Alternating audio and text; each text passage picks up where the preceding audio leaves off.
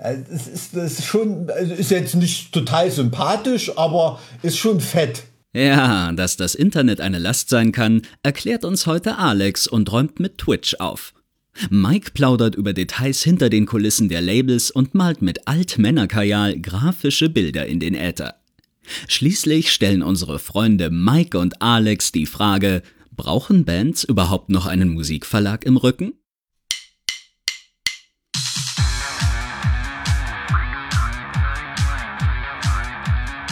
Zart wie Kruppstahl. Mit Mike und Alex. Folge Nummer 25. Ach und weh und ah. So, hallo Alex. Hallo Mike. Na? Schade, dass die witzigsten und tollsten Themen, die wir heute überhaupt ansprechen können, schon gekommen sind. Ja, Mit jetzt. Günther dem 40. dem fetten Maul. ja, äh, und äh, dem Antinatalismus. Schade, schade. Ich, ich Naja. meinte nur, ähm, das ist das, was ich auch äh, in deinem Buch erwarte, dass da äh, eine Stellungnahme oder zumindest eine, äh, wie soll ich sagen, ein Standpunkt zum Antinatalismus kommt, oder? Nach dem, was du mir da so umrissen hast, das ist ja relativ misanthropisch gewesen. Da würde, Ja, würde die Position gut reinpassen, glaube ich. Um dieses Thema tänzeln da verschiedene Kapitel. Also Hm. dem, dem Kinder an sich. Das Ähm, Kind an sich. Das Kind von außen und von innen betrachtet. Also jetzt nicht im Hinblick auf äh, mit chirurgischer Präzision, sondern äh, mit ähm, Se Selbstbespiegelung, Innenbespiegelung, wie man. Das ähm, erinnert mich so an den Spruch, ich habe nie, nie kapiert, wie so ein Mensch funktioniert, bis ich mal einen auseinandergenommen habe. geguckt habe. Ja, meine, meine Freundin äh, zwingt mich jetzt immer beim Einschlafen solche Serienkiller-Podcast-Folgen zu hören. Echt? weil, weil sie irgendwie das mag zum Einschlafen, was, was vielleicht, also jetzt, wo ich so ausspreche, ein bisschen gruselig ist. ähm, und ich, ich ertappe mich da teilweise mitten in der Nacht, dass ich dann mit irgendwelchen Albträumen aufwache, die dann daraus äh, sich entwickeln. Ich glaube, ich sollte das Thema mal ansprechen, dass wir da vielleicht mal von Abstand nehmen. Ja, also wer jetzt, ja, also finde ich, ist, ja, wie soll man sagen, zumindest bemerkenswert, wenn man sowas zum, zum äh, Einschlafen anhört. Also ich wüsste nicht, warum ich das tun sollte irgendwie. Also bei mir ist das tatsächlich auch so, dass ich echt Sachen mit in Schlafen nehme, ne, an die man da kurz vorher denkt, da träumt man, träumt man die, die, die komischsten Dinger. Also und deshalb irgendwie Serienkiller, keine Ahnung. Gut, habe ich in einer Strafrecht-Kriminalistik-Vorlesung an der Uni genug gehabt darüber. Warum fasziniert das Leute eigentlich so? Ich, das wollte ich auch gerade fragen. Das ist ja auch podcastmäßig ein sehr, sehr großes Thema und sehr, sehr erfolgreiches Ja, Thema auch auch. Metal-mäßig. Ne? Das ist ja, äh, denkt dir mal die Metal-Lyrics über, über schräge Mordgeschichten weg. Was bleibt da noch übrig? Ich glaube, So- das ist so ein 80 paar Prozent der Inhalte deiner, deiner Lieblingsbands, oder? Irgendwie schon, ja. Oder was weiß ich, von Mark Haber oder so, da wird es ja ganze LPs nicht geben. Oder so. Ne? Ja, also ich glaube, das ist so ein bisschen auch der ganze Ursprung des, des, der Death Metal Vocals. So auf der Suche nach den schlimmsten und kranksten Themen ähm, gibt es ja dann, ich meine, was gibt es Schlimmeres als wirklich real passierte Serienmorde? Ne? Also das ist ja, das ist ja schon so eine der düstersten Geschichten, die du dir überhaupt ausdenken kannst. Ja, und dann gibt es natürlich dann den, den Black Metal Einschlag, der es dann mit ähm, Lovecraftischen ähm, äh, Outer Space Horror, Satan, Ja. whatever Geschichten dann versucht. Ne? Das ist dann dieser andere Take on. Ähm, wie wie ähm, gruselig und heftig kann es werden. Wieso läuft denn da jetzt schon wieder Musik im Hintergrund? Da haben wir gleich wieder ein Problem mit der GEMA. Mittag geben. Das kann überhaupt nicht sein, weil das war nämlich ein Song von mir, der überhaupt noch nicht veröffentlicht ist. Ich habe auch keine Ahnung, warum das hier, warum das hier gerade. Ähm, ja, aber nichts, was sich jetzt lohnt zum Anhören. Also noch nicht. Tja, tja, naja, dazu möchte ich jetzt keine Stellung beziehen. Meinst du? Also, ja. Nö, so, du, du bist ja auch nicht. Wie, wie kam denn da, apropos Musiker, wie kam denn dein Song? Ist jetzt nicht die Wagplatte irgendwie draußen? Ja, die ist jetzt draußen. Ich äh, wurde schon sehr oft äh, auf Instagram verlinkt Aha, uh, auf dem Song. uh, Na super. Und wie kommt die Platte sonst so an? Das weiß ich doch nicht. Das ist doch nicht meine Platte. Ach so, okay, gut. Kann ja sein, dass ich weiß ja nicht, ob die trotz oder wegen dir gut ankommt. Äh, das, das wollte ich so ein bisschen einordnen. Ja, also ich möchte dazu jetzt als, als Persönlichkeit, um die es da jetzt geht, jetzt selber dazu keine Stellung beziehen. Das kann ja dann der Feuilleton äh, beurteilen. Das Feuilleton. das Feuilleton. Der, der Feuilleton. Feuilleton, Feuilleton, Feuilleton, wie schreibt man das überhaupt? Äh, das, das wäre was, das müsste ich auf jeden Fall googeln. Es gibt so Worte, die habe ich mir nach 100 Jahren immer noch nicht gemerkt. Also es ist wirklich so. Uh, ja. Es ist wirklich naja, so. also die, die Blase, die sich für was Besseres hält, wird das dann beurteilen dürfen.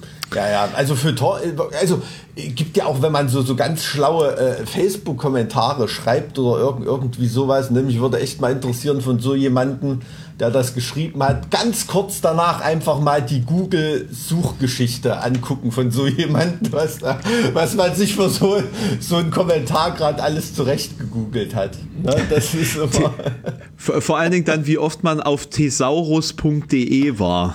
Du, da war ich tatsächlich, das benutze ich gar nicht, Thesaurus. Ich bin. Ja, aber ich, ich, also ich denke mir manchmal, wenn ich äh, einen Beitrag in der FAZ lese oder so, aha, da sind Begriffe dabei, die sind derartig antiquiert und unique. Ja, ja. Ähm, die, die kannst du nicht einfach so in deinem Sprachschatz äh, irgendwie finden so durch Zufall, die, die, die, die musst du suchen. Ja, ja, na gut, das, das, äh, gehört ja, das gehört ja zum Rüstzeug von einem anständigen Journalisten, dass du da äh, ein äh, Synonymwörterbuch in, in was von einer Form auch immer benutzt. Da, gut, ne? das ist was anderes, aber wenn du dann absichtlich Worte suchst, die niemand mehr kennt, außer vielleicht zehn Leute, die dir geistig überlegen sind, ohne äh, sich da anstrengen zu müssen, das so erscheinen zu lassen. Ja, nur wenn du keine Ahnung, wenn du schon fünfmal im Text den Begriff egoistisches Arschloch verwendet hast, dann googelst du halt nach Hedonismus oder keine Ahnung. Gut, das kann natürlich auch ein Ausdruck von Un Unvermögen sein, dass man sich dann derartig exotische Begriffe sucht, dass man, ähm, dass der Text dann einfach nur noch lächerlich klingt. Also ich persönlich ist ein würde. Grad, ja? Ja, genau, hm. genau, das meine ich nämlich. Ich würde, wenn ich so einen Text lese, ähm, als wäre das jetzt in der Schule. Da kommt ein Aufsatz zurück und man findet dann Begriffe, die völlig over the top sind. Ich würde das auf jeden Fall zumindest unterkringeln und ähm, darauf hinweisen, dass, dass das halt einfach vom Stil wiederum nicht besser wird, wenn man sich zu sehr Mühe gibt, äh, seine eigene Überlegenheit darzustellen hm. durch solche Worte. Ist ein interessantes Thema. Es, es, es stört kommt, mich immer, wenn ich es ja, lese. Ja, das, das, das stimmt schon. Also mich regen auch äh, Plattenrezensionen auf, in denen man, aus denen man ganz deutlich rausliest, okay, da will dir niemand was über die, also äh, überhaupt hm. nicht im HSB-Kontext oder so, da gibt es ja nur, nur geile Rezis. Nur wenn ich, wenn ich was äh, einfach das. Ja, aus Dankbarkeit, dass überhaupt jemand drüber spricht, meinst ja, du? Ja, genau.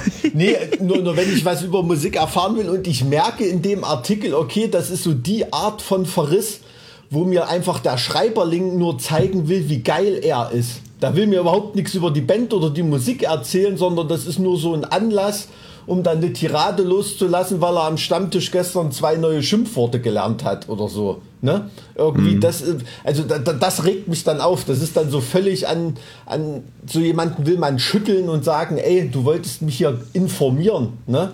Du hast mir gerade die Zeit verschwendet. Ich weiß, dass du ein geiler Typ bist. Da muss ich jetzt hier nicht nochmal extra eine Rezi darüber lesen, sondern beschäftige dich einfach mal mit der scheiß Musik. Also das ist in Plattenreviews noch ganz oft so vorhanden. Also mal ganz realistisch betrachtet.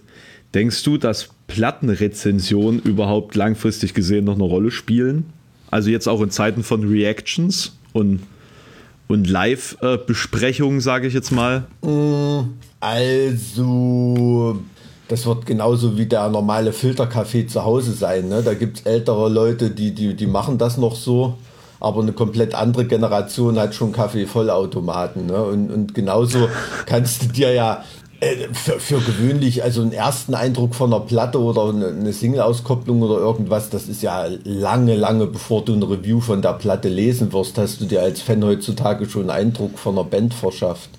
Ne? Oder, von, oder von einer Band, die du kennst, von, von einem neuen Werk irgendwie. Also das, das wird, wird glaube ich, abnehmen. Ne? Also mhm. und dieses ja, wie soll ich sagen, dieses Leitmedienmäßige, ne, wenn du Platte des Monats im Rockhard oder Metal Hammer warst, irgendwie, ähm, das ist heute nicht mehr so ein riesengroßer Nimbus. Ne? Ich glaube, das interessiert doch grundlegend gar keinen mehr. Das interessiert ja schon noch Leute, vor allem auch Leute, die die Platten kaufen und bestellen, die interessiert das schon noch. Von deinen Twitch-Followern oder so, die interessiert das natürlich überhaupt niemanden. Ne? Das ist klar, aber ähm, ich sag mal so, die, die, die U40, äh, U40 äh, Legion, ähm, die gerade so Facebook für sich entdeckt hat, irgendwie, die, äh, die erreicht man dann schon. Das ist ja auch das Paradoxe, ne? dass du mittlerweile ein Medium wie Facebook gnadenlos bespielen musst, weil du da eine Fanbase hast, die du über Instagram und, und modernere Kanäle überhaupt nicht mehr erreichst. Ne? Genauso wie du eine Anzeige im Rockhard oder Metal Hammer schalten musst, weil du auch noch Leute sind, die du über Facebook und Instagram nicht erreichst. Ne? Also das ist wirklich eine Käuferschicht, die sollte man da nicht außen vor lassen. Genauso wie das ZDF nicht äh, nur auf die äh, konsumrelevante Schicht von, was weiß ich, 20 bis 40-Jährigen schielen darf, sondern deren Publikum ja auch mega gealtert ist. Das muss man auf dem Schirm haben, auf jeden Fall. Also da ist es nicht nur einfach den modernsten Entwicklungen hinterherrennen, ähm, es erfahren ganz viele Leute äh, nichts von deiner neuen Platte, wenn du darüber nur auf TikTok was erzählst. Also. Das ist schon ganz schön schwierig, Leuten was aufzuschwatzen heutzutage, ne? Absolut, absolut. Und das fehlt mir auch immer, wenn du, keine Ahnung, du hast ja auch immer mit irgendwelchen hippen äh, äh Online-Agenturen irgendwelche Meetings oder so und da kommt so ein, eigentlich immer nur so ein Ultra-Geschwafel rüber oder so. Und das fehlt mir da auch immer so ein bisschen als Ansatz, dass man die in Anführungsstrichen antiquierten Online-Medien auch adäquat bespielt. Ne? Das haben äh, viele da gar nicht mehr so auf dem Schirm. Ja, gut, äh, wenn es jetzt um Zielgruppen Relevanz geht, dann muss man da natürlich auch auf die antiquierte, also wenn man antiquierte Produkte rausbringt, muss man natürlich auch antiquierte Leute ansprechen. Das ist natürlich völlig klar. nee, aber, aber das. Ja, ja, natürlich, aber es hat genau das, was du ansprichst, aber es haben ganz viele den, den, äh, den Denkfehler, okay, ich möchte mein antiquiertes Produkt an völlig neue Leute verkaufen. Und da, äh, da pass ja, das funzt halt nicht ganz so. Ne? Wundert man sich dann, okay, was dann im Internet für mega gehypte Bands für scheiß Plattenverkäufe haben. Also es heißt, man wundert sich nicht, aber die mhm. Plattenfirma wundert sich dann. Ne? Ähm. Ja, das, das wäre zum Beispiel auch mal so ein Thema, da würde ich wahnsinnig gerne mal Mäuschen spielen und einfach mal äh, in, diese, in diese Listen reingucken, mhm. äh, die, die, die es da ja industrieweit gibt, wo ich leider keinen Zugang habe äh, wo man dann wirklich sieht, was da eigentlich umgesetzt wurde an, an äh, Zahlen und realisiert wurde an Zahlen oder nicht, weil, ähm, weil man ja doch schon wirklich in seiner digitalen Blase drin hängt und dann gibt es dann äh, halt dann mal einen Monat diese ganz krass gehypte Band und man denkt sich, wow, die müssen ja weltweit riesengroß sein mhm. und am, am Ende verkaufen die dann trotzdem weniger als äh, Avantasia oder sowas. Absolut, absolut. Und das, also da, wenn du da, ich, ich sehe öfter mal solche Listen, ne? man hat da auch die Quellen, wenn einen irgendwas interessiert, ist ja auch öfter mal ein, ein Hauen und ein Stechen, wenn es um Spielpositionen auf Festivals oder Touren mhm. geht oder was weiß ich. Ähm, da sind das natürlich die Werte für die Schwanzlänge, ne? Ganz, ganz klar. Und ähm, da können halt, da sieht man dann eben auch, okay, die Follower, die die Band da äh, online in Indonesien hat, die haben sich wahrscheinlich nicht alle die Platte gekauft. Ne? Ähm, äh, so viel ist es dann doch nicht her. Aber das gab es irgendwie früher schon auch. Also ich erinnere mich, also ähm, Bands sind ja immer irgendwie gehypt gewesen. Ne? Ich erinnere mich eine ganze Zeit lang in Europa zum Beispiel Mastodon war so eine Band. Ne? Ja. Also eine mega geile Band, überhaupt keine Diskussion, bin ein riesen Fan von denen. Aber so wie die medial immer stattgefunden haben und von ihren Riesenmanagements überall reingedrückt wurden und dann warst du bei Clubshows und da waren manchmal 400 Leute da, wo du gedacht hast, Alter, hoffentlich kriege ich noch eine Karte in dem äh, 2000er ja. Venue oder so. Ähm, dann ist das immer so ein bisschen manchmal Realitätscheck gewesen. Ne? Oder Beast Milk, auch eine, eine Band, die ich mega, mega geil fand ähm, die auch jeder, die haben nur geile Reviews abgefasst, Cover Stories, alles, alle Leute haben die abgefeiert äh, und dann spielen die ja, auch so unter ferner liefen in irgendwelchen kleinen Clubs und es kommt gar kein Schwein so richtig. Ne? Das ist so, manchmal werden Bands auch nur von diesen, früher hat man im, im Politikgeschäft Multiplikatoren gesagt, heute sind es dann wahrscheinlich Influencer und Creator, von denen abgefeiert, aber mhm. es ist dann nicht zu einem Flächenbrand gezündet. Das hast ja. du schon oft. Das passiert, dass es so ein künstlicher Na, vor allen Dingen, wenn die Musik, wenn die Musik zu komplex ist, hm. denke ich mal. Hm. Also ich, also ich würde mal behaupten, zum Beispiel ähm, Gojira sind so eine Band. Hm. Vielleicht entwickelt sich das jetzt gerade in einen Flächen, äh, Flächenbrand, wie du jetzt sagtest, das kann ich nicht so richtig einschätzen. Aber die, die waren, ähm, die haben ja überall nur positive positives Feedback und krasse Reviews, aber die, die sind auch irgendwie noch winzig klein im Vergleich dazu, wie sie gehypt werden. Total, ne? klar, aber was willst du, wenn du Musikjournalist bist und du kriegst eine Platte wie von Gojira auf den Tisch? Was willst du da anderes machen als ein geiles, positives Review schreiben? Weil die machen geile Musik, da sind mega Musiker, die haben ein tolles Konzept, ähm, sind live super also, weißt du, was ich meine? Also, das, das ist ja nicht künstlich gehypt. Nee, das ist, ne? ja, nee, das ist ja klar. Das ist ja klar. Ich finde dann den Realitätscheck dann halt noch so interessant. Es gibt ja auch ne? Beispiele für Bands, wo man eigentlich so daneben steht und denkt, boah, ja, ist jetzt okay, aber weißt du, so ein bisschen wie bei des Kaisers neue Kleider, da will ich jetzt nicht das Kind sein, das da rausschreit, i, der ist nackig, aber äh, so richtig kapieren tue ich nicht, was alle Leute an, an der und der Band finden. Da ist Gojira nicht so eine. Ne? Das ist einfach, sickert jetzt, glaube ich, auch zu den Leuten durch, was das für eine coole Band ist. Ne? Eine brockige Band, die geile Songs schreibt. Die Mischung ist echt selten. Ne?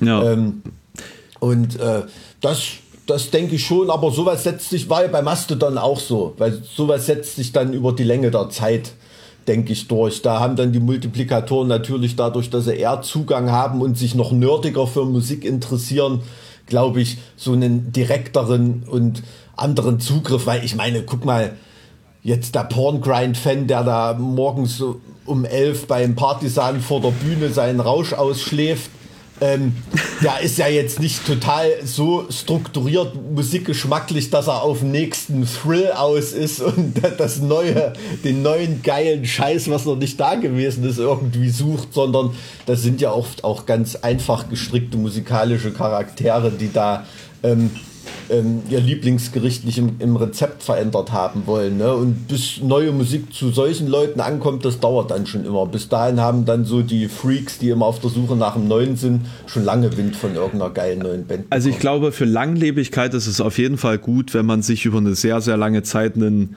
einen respektablen Ruf halten kann. Und, und das funktioniert halt auch darüber, dass man einfach immer eine hohe Qualität abliefert, selbst wenn sie jetzt nicht so Mainstream-tauglich ist. Ja. Dass man zumindest ähm, über Generationen von Fans, ja, also so ein Fan, eine Fangeneration ist ja jetzt kürzer als eine Menschengeneration, würde ich jetzt mal sagen, dass man über Generationen von. Außer bei Manowar-Fans. Die sterben alle irgendwann, das stimmt. ähm, dass man, dass man äh, da dann vielleicht irgendwann wirklich einen gewissen Ruf sich erarbeitet. Ich glaube, das war bei Motorhead so. Hm die, die waren ja auch irgendwie in den 90ern, hat sich ja irgendwie kein Schwanz mehr für die interessiert. Und so richtig groß sind die ja jetzt erst vor ein paar Jahren geworden eigentlich, also so richtig groß. Ja, ja, ähm, ne, die auch, sind so, ne? ja, ja ne, das, das war glaube ich so, ich meine, du musst ja auch überlegen, was von ein Switch so eine Band macht. Ne? Motorhead kam raus, war die lauteste, härteste, krasseste Band der ganzen Welt. Und Motorhead werden ja jetzt nicht mal dafür verehrt, dass sie die krasseste Band der Welt sind, sondern Motorhead sind, sind einfach Kult und eine Band, die eigentlich niemand scheiße finden kann, weil sie halt Rock'n'Roll macht. Ne? Weil sie die Essenz von dem hat, was in jedem Stück Metal irgendwie vorhanden ist. Ne? Das, das mhm. geht ja irgendwie immer. Du wirst auf keinem Konzert, Metal-Konzert der Welt mit einem Motorhead-Shirt falsch äh, schief angeguckt werden. Ne? Auf, auf, auf, auf keinen Fall. Wohingegen ich jetzt hier ein, was weiß ich, Anal Smegma Shirt auf einem Porcupine Tree Konzert oder so, weiß ich nicht, ähm, ist da nicht so die Zielgruppe, ne? Ähm, von daher, aber du, du weißt genau, was ich meine. Und, und das war dann, glaube ich, bei Motorhead so eine Zwischenphase, wo sich das gedreht hat. Okay, die waren ja jetzt musikalisch dann ähm, nicht mehr innovativ in dem Sinne, dass sie die lautesten, krassesten, härtesten, chaotischsten waren irgendwie. Ähm, das musste sich dann erstmal so, so eine Weile drehen, bis das so in die, in die Tradition rübergekommen ist und ähm, aber da hat sich dann letztendlich auch wieder diese Kontinuität der Band durchgesetzt. Ne? Das, das ist glaube ich schon so. Ich meine, bei Slayer ist ja das gleiche gewesen. Die haben mhm. auch äh, lange Jahre lang ähm, äh, teilweise in Hallen gespielt, ähm, da sind tausend Leute gekommen. Ne? Ähm, also die waren da auch nicht immer äh, so dieser riesen Big Bang, mit dem sie jetzt gegangen sind. Also das haben, glaube ich, viele, viele Bands solche Phasen und davor fürchtet man sich als Musiker dann auch. Ja, das, muss das ich, kann ich mir vorstellen. Muss ich mhm. ganz ehrlich sagen. Also ich hatte mal mit, ähm, ähm, muss ich ehrlich sagen, weiß ich gar nicht, ob ich mit Creator Mille drüber geredet habe oder ob ich das in einem Interview von ihm gelesen habe. Auf jeden Fall hat er, hat er das mal erzählt. Ne? Steht, glaube ich, auch in der Creator-Biografie drin, so dieses Gefühl, als er von der Tour heimkommt, als Creator-Vorband von Moonspell war. Ne? irgendwann in den 90er Jahren. So, weißt du, wirklich, wo du auch für dich selber realisierst, alles klar, das war jetzt echt eine Farce. Wir sind Creator und Moonspan eine geile Band, aber halt irgend so ein aufstrebender Gothic-Metal-Zeug und so ein Creator war Vorband von denen. Ne? Mhm. Das ist dann schon so ein Realitätscheck. Ähm, dass es so Phasen sind, durch die jede Band geht. Und das ist auch bei unserer eigenen Band, frage ich mich auch immer, wann wird sowas irgendwie mal kommen? Ähm, das ist schon ähm, ähm, selbstverständlich, dass es nicht immer nur nach oben gehen kann mit dem Fahrstuhl. Ne? Aber ähm, das ist echt, echt ein Mindfuck, also sowas. Aber die Erkenntnis ist halt einfach gut, dass es, dass es auch wieder ab, aufwärts gehen kann. Die Frage ist, äh, was, was ist dann notwendig, um diese Durststrecke, die ja auch psychologisch einmal sehr, sehr anstrengend mhm. ist, wie, was, was man da tun kann, um das quasi zu überleben.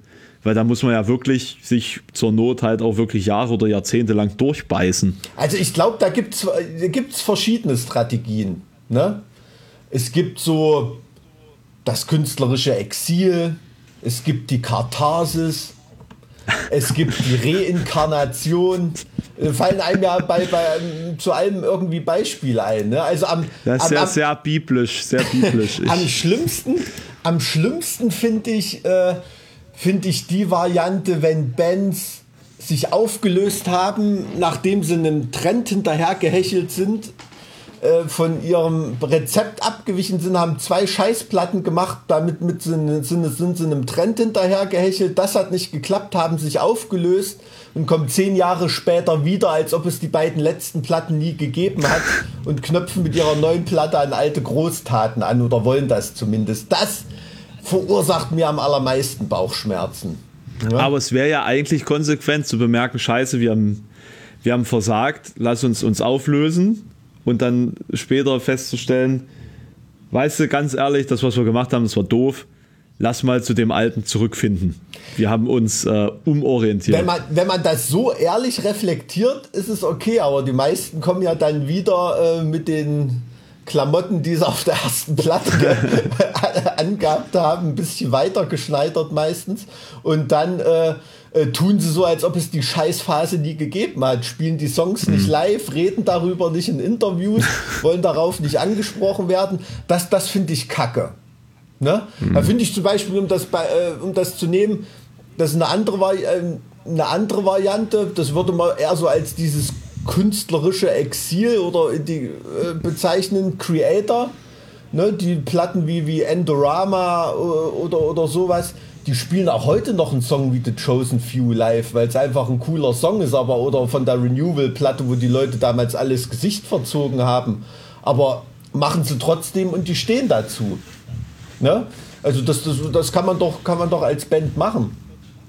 Ähm, Na, wie, wie definierst du jetzt das Exil daran? Also Na, das Exil ist weil, weil halt Exil, Exil bedeutet ja, dass man sich, dass man sich aus dem angestammten Bereich dann quasi entfernt. Exil wäre für mich Michael Kiske, zum Beispiel Halloween. Hm. Äh, Kiske von Halloween, der ja mit Metal überhaupt nichts zu tun gehabt hat, Jahr, jahrzehntelang und, und sich da völlig abgenabelt hat und dann auf einmal bei einer bockstarken Halloween-Platte wieder mit dabei ist. Ne? Also das wäre so, ein, wär, wär so ein Beispiel für mich. Finde ich eigentlich noch schlimmer. Kann sagen, man schöner oh, ich finden, ja. ich verpiss mich jetzt aus dem Bereich, der jetzt gerade kein Geld bringt oder nicht up to date ist, äh, bewege mich jetzt in dem Bereich, der, der irgendwie lukrativer oder sinnvoller für mich ist und sobald es wieder was bringt, komme ich zurück. Ja gut, aber das äh, kann man äh, mit bösen Zungen behaupten, ist ja so das Konzept von Halloween, ne? Geld, Geld zu machen. Ähm, wie viele Bandmitglieder das da äh, aus, aus Freude an der Musik machen, weiß ich, kann ich jetzt nicht so einschätzen, aber ich glaube Ich nicht muss alle. auch ganz ehrlich sagen, Halloween war keine Band, mit der ich mich jemals auseinandergesetzt habe. Ist schon geil. Hör dir mal Ride the Sky an. Ähm, also ich äh, ist schon ist schon geil. Ja, Keepers of the Seven Keys und so, das ist schon, sagen ja alle immer, dass es so ganz großes, äh, eine der großen deutschen Metal-Platten überhaupt und so, aber keine Ahnung, ich bin da nie rangekommen, ehrlich Ver gesagt. Verstehe ich auch. Also äh, klar, wa wa warum auch, wenn du das altersmäßig damals nicht mitgemacht hast. Ich habe das ja, Ja. altersmäßig damals auch nicht mitgemacht. So alt bin ich nun auch wieder nicht. Ähm, ich muss ehrlich sagen, ähm, Halloween war damals, als ich angefangen habe, natürlich nicht mal krass genug. Ne? Da haben rein von der Power von den Melodien, nämlich da Bands wie Blind Guardian oder so, viel mehr mitgerissen. Ne?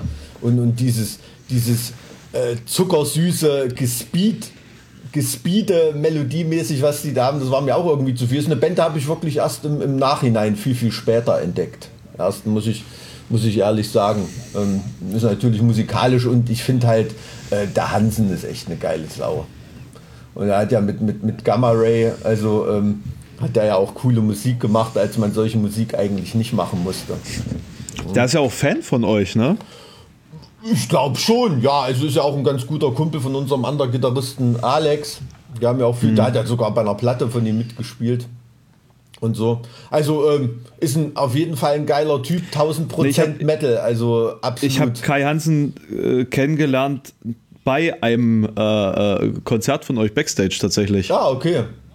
Das war hier bei diesem äh, Full Metal Mountain Dings. Ach ja, okay. Ja, ja. Da, da haben wir zusammen eure Show angeguckt tatsächlich. Stimmt, da hat er ja sogar bei Valhalla mitgesungen. Hat er, ja. Das, das war dann natürlich ein Nerd, Ach ja. ein Nerd-Moment, ne? Weil da ganz viele hinterher irgendwie geschrieben haben, ja, ist ja geil irgendwie, aber wieso singt der Hansen da bei Valhalla mit, der hat doch damit überhaupt nichts zu tun oder so, ne? Und dann kannst du dann sagen, ey, Alter, der hat damals bei der Originalplatte von Blind Guardian auch Guest Vocals gemacht, halt die Schnauze. Bam. Ne?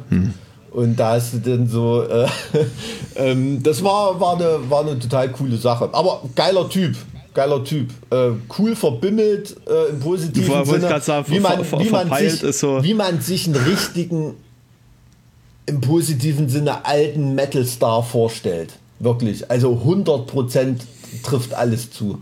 Geiler Typ. Ja. Also ähm, ich würde sagen, absolutes Vorbild, das nicht. Aber ähm, ähm, absolut aller, aller Ehren wert. Ne? Also muss ich ehrlich sagen, und der hat, ist einer bei Halloween, der da die Fahne immer hochgehalten hat. Also muss ich ganz ehrlich sagen. Und es gibt ja auch andere Bands, die die Fahne immer hochgehalten haben. Ne? Deine Lieblingsband Tanker zum Beispiel haben immer Thrash Metal gespielt und immer den gleichen Thrash Metal gespielt, egal ob das in den 90ern wirklich keine Sau mehr interessiert hat. Ne? Ähm, Und da habe ich schon Respekt davor. Ich habe auch Respekt vor Bands, die mal auf der Suche nach der nächsten Innovation sind, klar, aber das hat dann oft auch so was Getriebenes, was nicht mehr positiv Ja. ist. Ja, vor allen Dingen, wenn man dann denkt, okay, ihr, ihr bewegt euch ja jetzt aus eurer eigenen Komfortzone raus im Sinne von, Hm. ihr macht jetzt etwas, das ihr vielleicht selber gar nicht wollt, weil ihr denkt, dass es jetzt notwendig ist, um voranzukommen. Ja, ja. Ob es nun im künstlerischen Sinne ist oder im, im, ähm, Hm. im ökonomischen Sinne jetzt sei mal dahingestellt, aber man merkt den Leuten das dann an, dass sie sich vielleicht zu schnell bewegen wollen. Ja, ja, also das, kann ist dann, äh, ich finde, das hat überhaupt, es ist nie so richtig angeklungen, aber ich habe immer das Gefühl für mich, diese St. Anger von Metallica, die wollten da einfach eine System of a Down Platte machen. So, Hm? Klar. so wie da die Vocals sind und, und irgendwie, aber das ist in der Metal-Szene, habe ich das noch nie so richtig erwähnt gefunden. Aber wie das Songwriting ist, wie die Herangehensweise da ist, das ist so, das ist so anbieternd, das ist echt für so eine große Band wirklich peinlich. Ne? Ich glaube, das ist der Grund, warum das Album so schlecht am Ende auch angekommen ist, weil es so äh, erzwungen gewirkt hat. So, so äh, quasi, wir, wir spielen jetzt mit diesem Album die Musik, die gerade Ja. besonders funktionieren und wir könnte. sind Metallica, wir kapieren das und können das mindestens genauso Ja. gut. So mit, Ja. mit diesem Anspruch dahin zu schreiten, das ist echt, also ich weiß nicht, ich, ich stelle mich, ich stell mich doch auch nicht hin äh, und und, und, und ziehe eine, wirklich eine total enge Karottenhose an, T-Shirts, die, die zu meiner Ach, du könntest dir's leisten. die, die- ja, untenrum schon. Die, die zu meiner, die zu meiner äh, Figur nicht mehr passen, irgendwelche T-Shirts und versucht da irgendwelchen äh, 18-jährigen Kids musikalisch nachzuahmen. Ähm, da, das ist nicht in Ordnung, finde ich. Da sind die Rollen falsch verteilt in der Musikszene, wenn sich alte Hasen in Anführungsstrichen äh, so anbiedern irgendwie. Ne? Man, man sollte schon offen sein für Einflüsse. Ähm, klar, das kann man vielleicht auch mal mit einem Feature oder einem Gastmusiker machen, aber so dieses, ja, wie soll man es nennen, so äh, Kajal für alte Männer-Syndrom, ne? äh, will ich es mal irgendwie nennen. Ähm, da gibt es ja viele Band, peinliche Bandfotos, ne? als dann so diese Emo-Schwelle äh, äh, hochkam, irgendwie als da auf einmal ein paar Oh Gott. 40-Jährige mit dunkel geschminkten Augen Bandfotos hatten und so. Da habe ich so gedacht, das ist an Peinlichkeit nicht mehr zu überbieten. Ne? Und ich freue mich schon auf den nächsten Neo-Gothic-Trend irgendwie. Ähm, wenn uns das wieder solche, ähm, solche Preziosen nach oben spült. Also da bin ich äh, immer ein Fan von sowas, wenn sich da Leute lächerlich machen, weil sie einem Trend hinterherhecheln. Also das ist echt, echt schwierig. Aber die deutsche Musikszene, muss man doch ehrlich sagen, ist da wirklich so ein, wie soll man sagen, ein Schlammloch, in dem viel überlebt hat, als es nicht mehr in war. Ne? Also Bands Das liegt an der Innovationsresistenz. ist hier. ein Stück weit so, ja. Ist ein Stück weit so. Ähm, weil Bands wie Manowar oder, oder Motorhead oder, oder auch Thrash Metal Bands oder irgendwie, die haben ja teilweise dann nur in Deutschland noch überlebt. Irgendwie, ne? Ja. Haben hier noch fette Ja. Shows und Festivals gespielt, äh, während das in Amiland oder Japan, den anderen großen Märkten oder UK schon gar nicht keine Sau mehr interessiert hat. Ne? Interessant, wie schnell sich der Markt da dreht, ne? Absolut. Also, allen Dingen in England ist da Staaten. Wahnsinn. England Ja. ist da Wahnsinn. Da ist wirklich äh, eine Saison lang Battle Metal in. Äh, nächste Saison ist es Black Metal, dann ist es Female Fronted äh, Pagan Metal. Dann, also das ist wirklich, also jedes Mal, wenn du da hinkommst, ähm, ist da ein neuer Trend. Ne? Und Aber warum, warum gerade äh, Großbritannien? ich habe keine Ahnung. Vielleicht ist da die Untergrundmusikszene entkoppelter von der kommerziellen Musikszene als bei uns. Also bei uns gibt es ja wirklich Riesendinger, wie zum Beispiel Summer Breeze, ist so ein Festival, würde ich sagen, da mischt sich echt der Underground mit dem Mainstream im Metal. Ne? Also da sind wirklich Leute unterwegs, die wüstesten Grindcore oder Blockhütten Black Metal hören, von dem du noch nie in deinem Leben was gehört hast. Ähm, aber da sind genauso gut Within Temptation äh, äh, Sekretärinnen und Arzthelferinnen unterwegs. Ne? Und ähm, sowas nehme ich in UK nicht wahr. Da gibt es so diesen, was weiß ich, was die Ketten wie HMV oder so immer rausgehauen haben und was Kerrang featured und alles so ein Scheiß und einen totalen Underground, der mit dem ganzen anderen Mist überhaupt nichts zu tun haben will. Ne? Und was halt wirklich so auf Squad-Basis ist. Und äh, in USA ist das ähnlich, glaube ich. Nicht, nicht, ganz so, nicht ganz so krass wie in USA, aber in USA hast du auch so diese Hot Topic Musikfans, ne?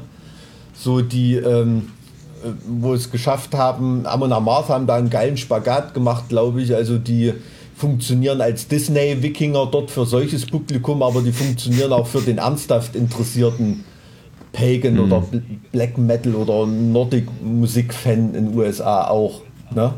Deshalb sind die da ja jetzt auch so groß. Ähm, aber deshalb ist UK da so, so schnelllebig, weil man da wirklich nur diese Plastiktrends so mitbekommt. Aber es ist wirklich krass. Also da kannst du als Band in einem Jahr 3000 Leute auf einer Show als Zuschauer haben im Schnitt und im nächsten Jahr kommen 300.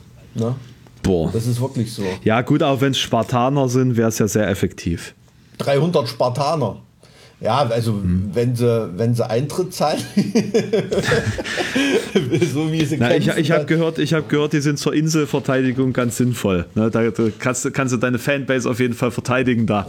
Wenn es eine Landende gibt, auf jeden Fall. Ja. ja. okay, das war ein sehr dummer Witz. Apropos ein Thema, das dich vermutlich völlig äh, kalt lässt und gar nicht mehr interessiert hat. Ich bin ja im Urlaub gewesen. Ich bin zurückgekommen, deswegen haben wir uns jetzt auch anderthalb Wochen nicht gesprochen. Ich habe hab mich überhaupt noch, sorry, ich habe überhaupt nicht gewagt, in unser Postfach zu gucken. Vielleicht gibt es da schon entrüstete Mails, weil wir waren wirklich äh, zweieinhalb Wochen haben wir ja nichts von uns hören lassen, ne? Zwei, ja. Doch, also jetzt ja. Also, ich muss auch, ich muss auch ganz ehrlich sagen, ich wurde von Twitch auch schon hart abgestraft dafür, dass ich mich da eine Woche nicht mehr gemeldet habe. Ich habe sofort die Hälfte meiner Reichweite eingebüßt. Das ist total crazy. Also unter diesen Konditionen muss ich auch ganz ehrlich sagen, will ich auch nicht den Rest meines Lebens fristen. Also das ist schlimmer als äh, äh, ja in irgendeiner. Komm, sag's schlimmer äh, als YouTube. Bude, nee.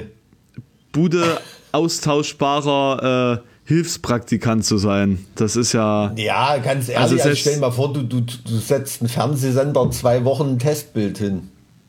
Das ist schon. Na, so, so, kannst, so kannst du es ja auch nicht vergleichen. Also mir kommt Twitch vor wie, wie das neue Fernsehen. Also es ist wirklich so, du kannst dich durch tausend dumme Kanäle klicken. Genau, ja, nee, das ist ja schon richtig, aber es ist ja eher so wie ein, wie ein Monatsblatt oder eine, eine, wie, eine, wie, eine, wie eine Wochenzeitung. Und die fällt einmal aus und danach liest es keiner mehr. Hä? Ja. Was? Eine Wochenzeitung für Eintagsfliegen vielleicht oder so. Das ist philosophisch, glaube ich, ein ganz gutes Bild ja. für Sisyphos Arbeit. Nee, es war auf jeden Fall immer ein Grund, warum ich gesagt habe, Twitch will ich eigentlich gar nicht erst anfangen, weil dann bist du, dann, dann hast du deinen Job dann hast du wirklich ja, so, ja. vielleicht nicht on daily basis, aber mehrmals die Woche, vier, viermal soll man ja schon da online sein.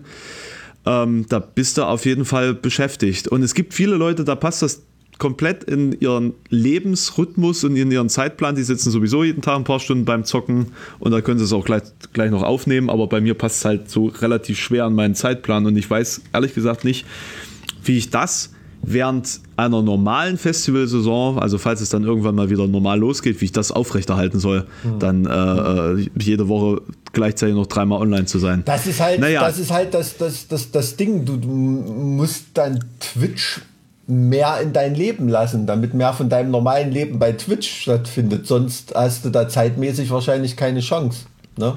Das ist so dieses Prinzip, was ich halt auch ein bisschen beängstigend finde. Ne? Ich, meine, ne? ich meine, ähm, niedliches 17-jähriges Mädchen oder so, das gucken die Leute sich auch an, wenn die, äh, äh, wenn die sich schminkt oder wenn die sich ein Essen kocht oder so. Aber jetzt so alte, haarige Typen, ähm, die müssen sich schon was einfallen lassen, damit die Leute zugucken, ne?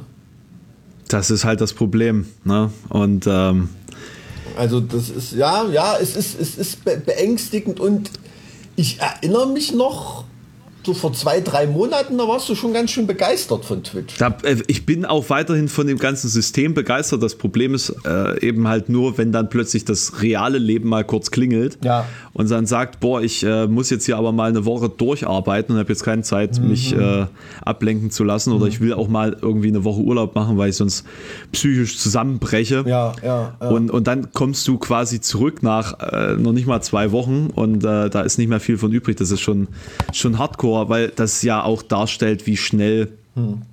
die Trends in diesem Bereich sich entwickeln oder die, die Loyalitäten sich verschieben. Also mich, mich, und, und das ist es ja, worum es geht, ja, die Loyalität. Du baust ja äh, einen, einen Fanstamm auf, der genau weiß, wann, wann er einschalten muss. Und wenn das dann plötzlich mal nicht funktioniert mit dem Einschalten, dann bist du halt am Arsch. Ja, und, und ja, das. Weil dann denkst du sich, okay, jetzt ist alles aufgehoben, jetzt ähm, planen wir uns anders. Na, was ich anders, richtig scheiße um. finde, ist ja, weil wenn ich das richtig verstehe, ähm, äh, wirfst du ja jetzt den Leuten nicht vor, dass sie nicht loyal sind, sondern äh, die sind nicht in der Lage, ihre Loyalität zu üben, ne, auszuüben, weil sie einfach von dir nicht erfahren, dass du online bist oder, oder was ist da das Problem? Ich, ich weiß es ehrlich gesagt nicht. Also ich weiß es ehrlich gesagt nicht. Ich sind glaube, die Leute so Arschlöcher und vergessen dich so schnell oder, oder sind die Leute, bekommen die von äh, Twitch gar nicht mit, dass du am Start bist wieder? Also äh, aus der Erfahrung, die ich bis jetzt so auf Social Media gemacht habe, würde ich sagen, dass es einfach von der Plattform äh, gedeckelt wird. Hm, hm. Ne, also du kriegst einen Bonus, wenn du regelmäßig aktiv bist und du kriegst einen Malus, wenn du mal eine Weile Ja, nicht aktiv ja, bist. Ja, ja okay. also das, das finde ich echt auch be- besorgniserregend, diese, diese Beschleunigung von, ja, wie will man es nennen? Also jetzt rein per Definition ist es ja noch so von künstlerischem Output. Ne? Also Ja. ähm, wenn sich auch der Spotify-Typ hinstellt, also wenn sich Bands einbilden, alle vier Jahre eine Platte zu veröffentlichen, das wird äh, äh, genug sein.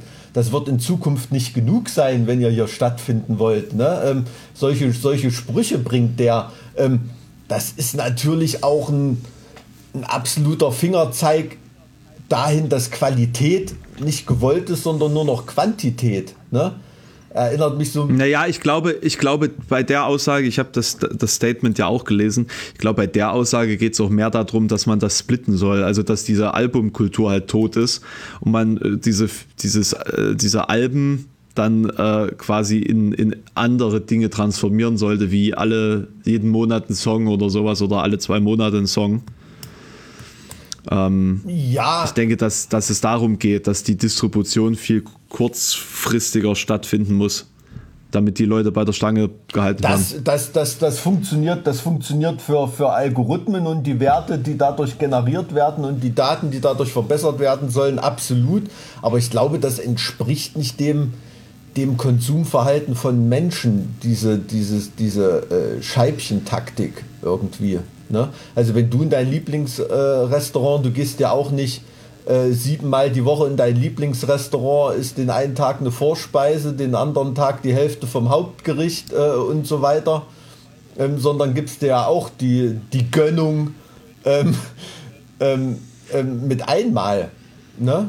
Und, und Aber man, man gönnt sich ja heutzutage mehr Playlists als Alben, würde ich behaupten. Also ich muss ganz ehrlich sagen, wenn ich einen, einen einzelnen Song schreibe, ist er als wir haben schon einzelne Songs für Samplerbeiträge oder mal für andere Sachen geschrieben, dass wir wirklich nur einen Song aufgenommen und geschrieben haben und die war von der Qualität waren die nie so gut, als wenn die sich in einem Produktionskontext von mehreren Songs bewähren mussten. Also ganz ehrlich, ich glaube, das wirkt sich total auf die, auf die Qualität aus. Und es ist interessant, ich nehme im, im Oktober, das kann ich irgendwann noch mal genau erwähnen, am 17. Oktober ist so eine Online-Tagung, da geht es um, ähm, um äh, die Auswirkungen von Algorithmen auf die künstlerische Freiheit. Das ist total interessant. Also so im Umfeld von der Uni Erfurt wird das, wird das veranstaltet. Ich glaube Das sogar. hat mit Freiheit natürlich nichts mehr zu tun. Nee, und äh, das ist total interessant, wie das darauf einwirkt. Ne? Aber das ist, wenn man nicht Künstler ist, ist das den Leuten, glaube ich, gar nicht so sehr bewusst. Ne? Also, weil, weil natürlich findet es ein Fan auch geil, wenn er jede, jeden Monat einen, einen Song von seiner Lieblingsband äh, irgendwie bekommt. Ne? Und da gleicht es das auch aus, dass es nicht einmal einen Riesenbatzen gibt, weil von seinen anderen drei Lieblingsbands ja auch jeweils ein Song kommt. Wahrscheinlich. Ne? Aber mich erinnert das so an, ja, hatten wir schon mal das Beispiel Loriot, als dann ZDF einen Stinkefinger gezeigt hat, äh, weil die irgendwie eine monatliche oder wöchentliche Sendung mit ihm sogar machen sollten. Der hat gesagt, wie ich arbeite, wie ich schreibe, die Sketche in der Qualität kriegen wir mit der Schlagzahl nicht hin. Das funktioniert nicht. Ne? Und ähm, so ist das, glaube ich, und so ist es auch beim Twitch-Output. Twitch-Output. Ne? Also wie gesagt, ähm, Mädchen beim Schminken, das funktioniert irgendwie jeden Tag, aber äh, eine geistreiche Dokumentation, die dafür produziert ist, äh, die Nee, wirst das- du nicht jeden Tag halt- 19 Uhr hinbekommen. Das ist halt absolut nicht möglich. Ne? Und ich äh, habe ja jetzt die letzten Monate versucht, auch zweimal die Woche da entsprechende Interviewpartner und Gesprächspartner zu haben. Die, die reine Organisation von, von sechs Musikern zum Sonntag hin, ne? jede Woche, das ist ja allein schon ein Arbeitstag, wenn du das auf eine Woche rechnest, weil das immer so viel Trouble bedeutet. Und dann musst du ja auch noch den Donnerstag füllen und den Dienstag füllen und vielleicht noch den Mittwoch füllen, weil ja Mittwochs jetzt auch noch internationale Künstler hab. Ähm, das, das ist ein, ein äh, Arbeitsvolumen äh, und Arbeitsaufwand. Ähm, da versteht man dann, warum die Leute irgendwann einfach nur noch zocken den ganzen Tag. Weil da hast du halt wirklich de facto keine Arbeit damit. Und alle, die behaupten, Twitch Game Streaming wäre Arbeit, die lügen halt al- einfach alle dreist. Das ist Blödsinn. Die, das Entertaining zu gestalten, das ist halt einfach äh, Übung und Können. Aber der reine Arbeitsaufwand daran ist sehr gering. Also es gibt schon Leute, ja. also wenn ich sehe, was manchmal also Hand of Blood vom Stapel lässt oder so, das ist schon krasse Scheiße, was vor, vor Videos der, der wegballert und so. Also äh, das drumrum gestaltet. Ja, ja, ich meine ne? jetzt das, ich meine jetzt das reine Du meinst Streaming. jetzt das reine, okay. Hm. Ja, also jetzt nicht nur irgendwelche extra produzierten Videos. Das, wie gesagt, das ist ja nochmal auf einer ganz anderen Ebene und in einem ganz anderen Dimension, würde ich sagen, von Content-Gestaltung. Und das wird sich halt auch irgendwann totlaufen, weil du das als, als einzelner, eigenständiger Content-Creator auch nicht mehr musst.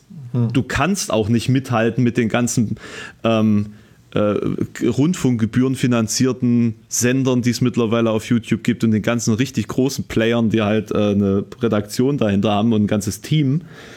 Ähm, als Einzelperson Nö, als Einzelperson halt nicht. Also ich denke, da kommst du ja redaktionell schon völlig an deine Grenzen, so wie du das jetzt gerade ähm, wie du das jetzt gerade geschildert hast. Ne? Normalerweise musst du ja allein für die ähm, für die Künstler-Interview-Akquise oder so, da müsstest du zwei, drei Leute haben, äh, die da wie früher bei einer Zeitung äh, ja. äh, dem Interviewer erstmal das Material ranholen. Ne? Das ist ja, das ist ja absolut klar. Wird sich auch ein bisschen mehr totlaufen, wenn dann Twitch und so weiter noch mehr ähm, rein medial reglementiert ist. Ne? Ähm, das ist ja immer noch so ein bisschen so ein rechtsfreier Raum, also wie viel Urheberrechte ja. da verletzt werden, indem man einfach irgendwie Filme kommentiert, Musik abfährt und so. Das ist so ein bisschen wilder aber Westen, hat was Erfrischendes, finde ich gut, aber wird irgendwann wird irgendwann wird das auch reglementiert werden und da wird es dann den, den nächsten wilden Westen geben und die nächste rechtsfreie Zone, in der irgendwie sowas stattfindet. Ne? Aber dadurch, dass es das halt eben gibt und dass die Möglichkeit besteht und dass vor allen Dingen Leute sich dadurch entertained fühlen, hm. dadurch äh, ist halt auch keine Notwendigkeit mehr, richtig aufwendige Sachen vorzuproduzieren für YouTube. Zumal ja auch der, die, die, die Einnahmen über YouTube ähm, vernachlässigbar sind im Vergleich zu Twitch. Hm, hm. Das ist halt noch so, ein, noch so ein Punkt. Also es lohnt sich halt auch gar nicht mehr, hm. Qualität zu bringen. Hm interessanterweise. Ja, also wenn die, das ist, das ist dann natürlich da, da bist du wieder bei der, bei der Natur des Menschen, wenn die Leute die Qualität gar nicht verlangen oder schon so hinerzogen mhm. sind, dann muss man den Aufwand ja auch nicht betreiben. Ne? Das, das, ja. das äh, tut ja dann nur die Profitrechnung irgendwie schräg legen. Ne? Also das ist schon, ja, ich bin mal, ähm, bin mal gespannt, so als Band auf Twitch stattzufinden, ist ja dann so ein Stück weit ähm, einfacher auch in dem Sinne, weil man ja einfach nur das Bandleben, ne? man schaltet halt mal bei einer Probe rein oder wie man gerade zur halt Bühne gut, geht ne? oder und, und, und so weiter. Das ist natürlich was anderes, als wenn man da als Persönlichkeit im, ja. äh, im Licht den, steht. Den, den Benny, den habt ihr ja normalerweise sowieso dabei, wenn, wenn ihr mhm. unterwegs seid. Mhm. Dann, und, und wenn der dann halt einfach immer mal laufen lässt, wenn ihr unterwegs seid und, und äh, irgendwas passiert, das dann ist das so ja nach Inkontinenz. Lass laufen. Komm. Na, die Jüngsten seid ihr ja nur auch nicht mehr. Nein, ne? wir haben schon Windeln angehabt auf Touren. Deswegen habt ihr doch einen Pfleger dabei. Zwei Pfleger. Ali ist zwei Pfleger dabei. Zwei Für die Pfleger. harten Fälle haben wir unseren alten, ausgebildeten alten Pfleger Ali. Ja. Ähm, da ist dann die ganz harten Fälle. Molle die akuten Fälle. Und, und ähm, äh, unser Benny sagt immer, er ist absolute Schlüsselqualifikation als Tourmanager und Manager, da ist nämlich äh, Sonderschulpädagoge. und da bist du natürlich mit Musikern, hast du da dein Klientel äh, absolut äh, im Kernbereich. Ne? Also ähm, ja. Das ist, ist natürlich klar. Also muss man, muss man ehrlich sagen. Ja, also ich finde es auch immer lustig, wenn er, ähm, wenn man es mal so mitbekommt, irgendwelche Ami-Rednecks oder so, wenn er denen irgendwas erklären muss, wie das hier in Deutschland läuft mit der Steuer und so weiter und so. Und ähm, bis das da manche Leute verstanden haben, das dauert schon eine Weile. Da beeindruckt mich die Geduld von so einem Sonderschulpädagogen. beim, beim Erklären. Naja, klar. Aber ja, wie gesagt, als Band da jemanden dran. Aber ist jetzt gerade die Frage, woran will man jemanden teilhaben lassen? Ne? Bei den Bands passiert ja jetzt ja. gerade nicht so viel. Irgendwie, beziehungsweise nichts, was äh, in dem Sinne. Äh, interessant wäre. Und das ist eben die Frage, was ist interessant? Und de facto ist alles interessant. Ja, also den, den, den, den Eindruck hat man wirklich und je je mehr hinter die Kulissen und je nebensächlicher das ist, umso interessanter ist es wahrscheinlich. Ne? Also das tausendste Making-of von irgendeiner Platte oder so interessiert die Leute wahrscheinlich nicht so sehr wie wenn die Band gerade äh, über die nächste Pizza-Bestellung diskutiert. Nee, überhaupt ne? nicht. Überhaupt also nicht. Das, ähm, das, das muss, man, muss man da ehrlich sagen. Aber ich, ich weiß von vielen Bands, die jetzt natürlich alle im Studio sind und Songs schreiben und so weiter und so. Und trotzdem scheuen die davor, diesen Prozess jetzt quasi im Streaming live zu dokumentieren, weil sie noch gar keine Ahnung haben, in welchem in welcher Phase ihres Plattenzyklus sie sich befinden. Ne? Wenn ich mhm. weiß, okay, die Platte soll im Januar 2021 rauskommen und wir schreiben die und nehmen die gerade auf, dann kann ich das natürlich machen. Ne? Aber wenn ich noch nicht mal weiß, ähm, ob die Platte nächstes Jahr rauskommt, äh, was habe ich dann mhm. davon, wenn ich da jetzt eine Entstehung von, das ist dann völlig altes Zeug und die Platte wirkt altbacken, wenn sie rauskommt. Und, äh, ja, aber, aber bis dahin haben die Leute es doch eh schon wieder vergessen. Also man kann ja trotzdem alles streamen. Das ist nach einer Woche ja eh nicht mehr online.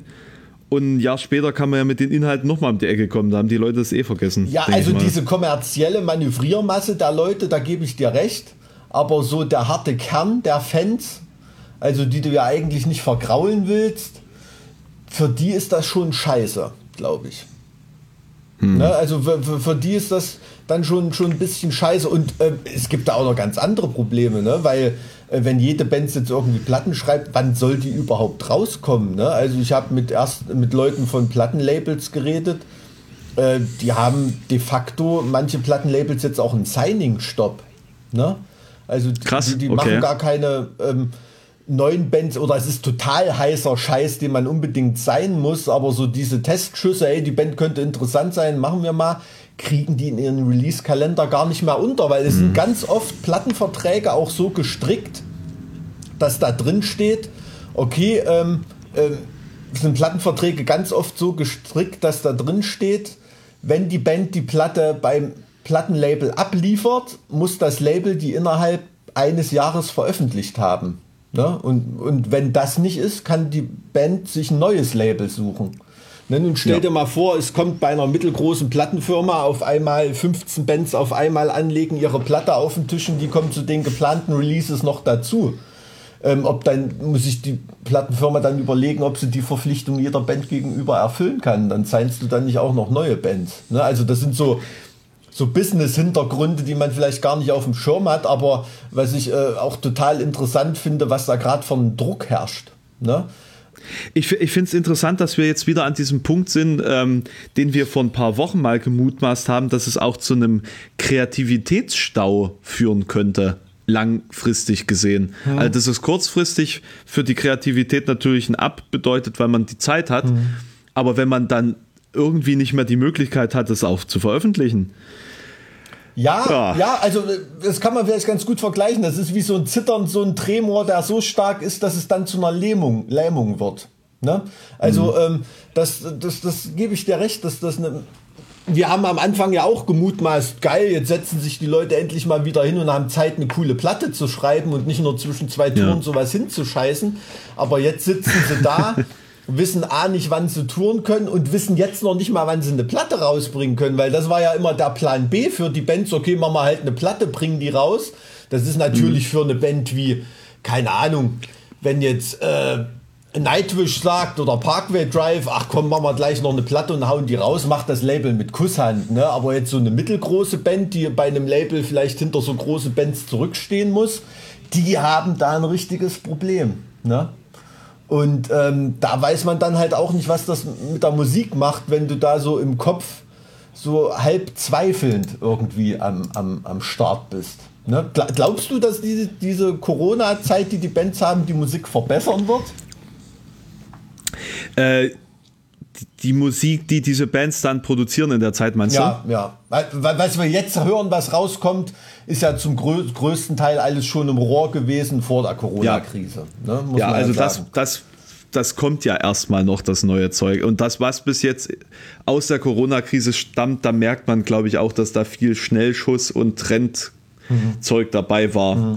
Ähm, Du, ganz ehrlich, ich denke immer noch, dass es viel bringen kann, weil es vielleicht auch bei den Mittelerfolgreichen, auch aufgrund dieses Drucks, dazu führt, dass man sich zurück in alte Zeiten begibt. Mhm. Weißt, du, weißt du, was ich meine? Dass man wieder quasi da anfängt, wo man früher war, dass man einfach ein paar Monate im eigenen Keller saß und an Ideen rumgebastelt hat, weil man sich noch nicht leisten wollte, ein Studio zu mieten, bis man nicht hundertprozentig zufrieden war und ähm, vielleicht dann doch mehr Zeit irgendwie äh, ins, ins äh, Schreiben von Lyrics investiert oder irgendwas. Also ich denke, trotz allem wird es äh, äh dazu führen, dass die, die, Kunst, die am Ende entsteht, besser wird.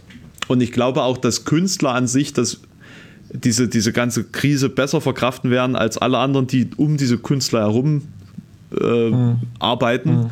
und fuhrwerken. Und ich sehe mittlerweile nicht, dass die das große, äh, ja, den, den, das, die große Niete gezogen haben. Die, die, große Niete haben sie nur dann gezogen, wenn von der Industrie nichts mehr übrig ist und sie gar nicht mehr auftreten können. Das könnte dann ja, schwierig ja, werden. Gut, klar, also ich bin ja jetzt bei meiner Schilderung davon ausgegangen, ähm, das ist ja so die Prämisse, okay, Bands, die jetzt noch Labels brauchen. Ne, gibt ja auch ganz viele Bands, so, die, die, hm. die, die so gestrickt sind, dass sie diesen Label-Engpass, äh, dass der denen völlig egal sein kann. Weil ja, es ja gibt doch eh genug Bands, denen das, denen das, genau, es gibt halt genug Bands, die brauchen, also braucht man heutzutage noch ein Label? Mhm. Ich denke nicht. Und ich denke, dass auch Corona und vielleicht auch dieser Signing-Engpass dazu führen wird, dass es noch deutlicher wird für viele Bands, dass man einen anderen Weg gehen kann. Mhm. Also ich denke, Label ist heutzutage, ähm, na, wie soll ich sagen, nicht wie ein Blinddarm, ist schon ein bisschen wichtiger, es ist eher wie eine Galle. Man kann ohne leben, aber muss wissen, was man da alles auch selber machen muss und so weiter. Ne? Also gerade als äh, größere Band hat das schon auch gewisse Vorteile, da äh, irgendwie bei einem, mhm. bei einem Label zu sein. Das ist, das ist klar. Eine kleinere Band, die eh keine besonderen Vorteile hat bei einem Label, außer dass sie zusammengeschnürt wird. So denken ja viele Labels, ne? so dieses musikalische Entwickeln von einer Band, was ich als Vorteil immer hatte, ist ja auch ganz oft nicht mehr gegeben. Die natürlich, die, die muss sich überlegen, ob sie ein Label überhaupt noch braucht. Aber klar, trotzdem stapeln sich dann die Leute bei Spotify und auf Bandcamp und was weiß ich und man wird weniger wahrgenommen, weil es einfach so viel Releases gibt, ähm, was ja was, was totaler Wahnsinn ist. Ne? Und das ist dann schon schwierig. Also meinst du, dass die Veranstaltungsbranche so dermaßen in Grund gestampft wird, dass die Bands dann irgendwann vor den Trümmern stehen und gar keinen ja, wie soll man sagen, gar keinen Wirkbereich mehr haben, wo sie, wo sie auftreten Also ganz können? ehrlich, ich, ich kann es ich kann's jetzt noch nicht richtig einschätzen. Muss ich jetzt so hm. wirklich sagen. Es hat sich, hat sich ja noch nicht viel bewegt und jetzt fahren wir alle wieder die, ähm, die Hygienestandards hoch und die ähm, äh, Maskenbestimmungen sind jetzt in, in ähm, Bayern wieder verschärft worden mhm. und ähm, Reisewarnung für die Hälfte aller europäischer Länder gefühlt mhm. äh, aus Deutschland. Also äh, pff, ich sehe die nächste Saison nicht stattfinden. Mhm. Ich glaube, davon können wir jetzt schon fast fest ausgehen. Ähm, und wenn dann in einer komplett anderen Form, wie wir sie kennen, und in einer sehr abgespeckten Form. Und da fallen dann schon viele Künstler hinten runter, weil ja gar nicht die Möglichkeit besteht, allen ein Forum zu bieten. Ja, da gebe ich dir recht. Also ich denke, der absolute Knackpunkt für groß, wenn wir jetzt von, sagen wir mal, von der Festivalsaison reden, ähm, es hört man eigentlich so aus allen Veranstalterecken, das ist das Abstandsgebot. Ne? Also wenn mhm. diese anderthalb Meter nicht fallen, werden die großen Festivals so nicht stattfinden.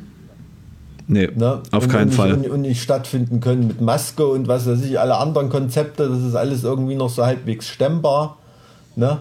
Aber, ähm, aber bei, weiß ich nicht, bei, bei Sabaton anderthalb Meter Abstand vor der Bühne, das geht halt nicht. Ne?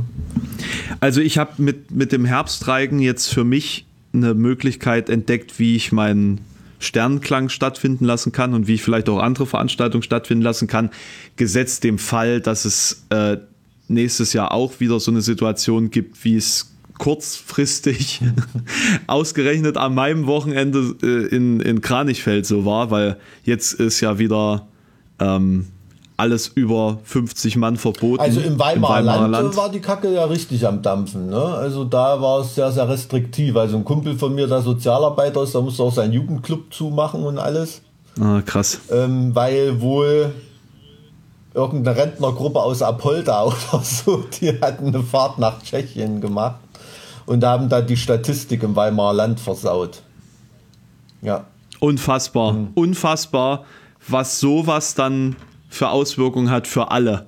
Tja, absolut. Das ist, das ist krank, das ist krank. Vor allen Dingen Rentner. Überleg dir das. Ja, du, Wegen ich will nicht, ich will nicht, äh, ich will nicht, naja. äh, da, da will ich niemanden irgendwie auf den Fuß drehen. Ich, äh, zumindest war die Situation, die geschildert wurde, das klang wie eine Busladung Rentner. Ich ist jetzt nicht explizit so, Rentner, so. aber es war so eine. Ich, ich habe nur erfahren, dass es irgendwie, irgendwie. genau, ich habe auch nur erfahren, dass es Touristen waren. Ja, also ähm, hier im, im Weimarer Land ist da jetzt gerade festivalmäßig.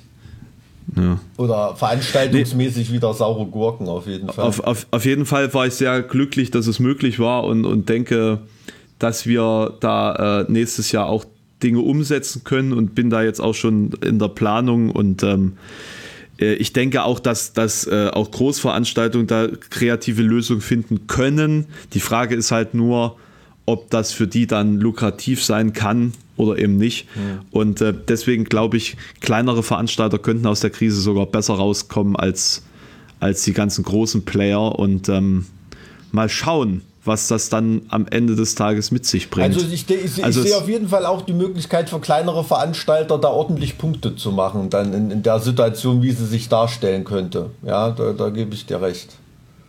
Ja. Also gesetzt dem Fall, dass, dass sich äh, nachdem jetzt alles wieder dramatischer wird, die Lage wieder beruhigt zum Frühjahr nächsten Jahres. Ne? Also dass, äh, dass Veranstaltungen bis zu einem gewissen Maß überhaupt möglich sind. Mhm. Das ist ja die Grundvoraussetzung ja. und das ist ja auch noch nicht lange der Fall. Mhm. Ähm, und, und sollte das möglich sein, dann könnte man als äh, Veranstalter kleiner ähm, Umsetzungen da sage ich mal auch äh, sagen wir, ganz glücklich werden nächstes Jahr. Ich sehe allerdings nicht, dass dass wir digital, ähm, dass uns das digital weiterhin lang, langfristig glücklich machen kann. Also ich glaube es nicht aus meiner eigenen Perspektive. Also, und ich hoffe es nicht. Nee, also ich denke, das ist wie. Ich glaube, der Vergleich ist da ganz gut wie ein Tier, was in Gefangenschaft geboren ist und eins, was eingefangen wurde. Ne? Also ich glaube, Leute, die sich jetzt der Musikszene nähern und nie was anderes erfahren haben als Livestreams hm. oder, oder irgendwelche Twitch-Beiträge oder so, ähm, ich glaube, für die ist das schon irgendwie entertaining und eine, eine, eine, coole Sache, bis sie hoffentlich irgendwann mal so den, den Real Deal bekommen äh, und Live-Musik um die Ohren geballert. Aber wer mit Kumpels bei einer geilen Live-Show war, der wird das immer vermissen. Also da gibt es, äh, da, da ist das wirklich nur ein totales Derivat. Das ist noch nicht mal äh, Methadon. Ne? Also. Ja. Denke ich, ja. denke ich auf jeden Fall. Na, dann hoffen wir mal, dass, dass es nicht viel schlimmer wird, bis wir uns das nächste Mal sehen, Mike. Nein. Und ich glaube ich, ich. Ich hoffe, dass wir nächstes Mal auch dazu kommen, mal wieder in unsere Leserbriefe reinzugucken. Ja, da schauen wir mal. dann hat mich mal wieder sehr gefreut. Schönen Dank, dass ihr dabei gewesen seid. Und ähm, ja, dann bis zum nächsten Mal bei Zart wie Grobstahl. Alles klar. Tschüss.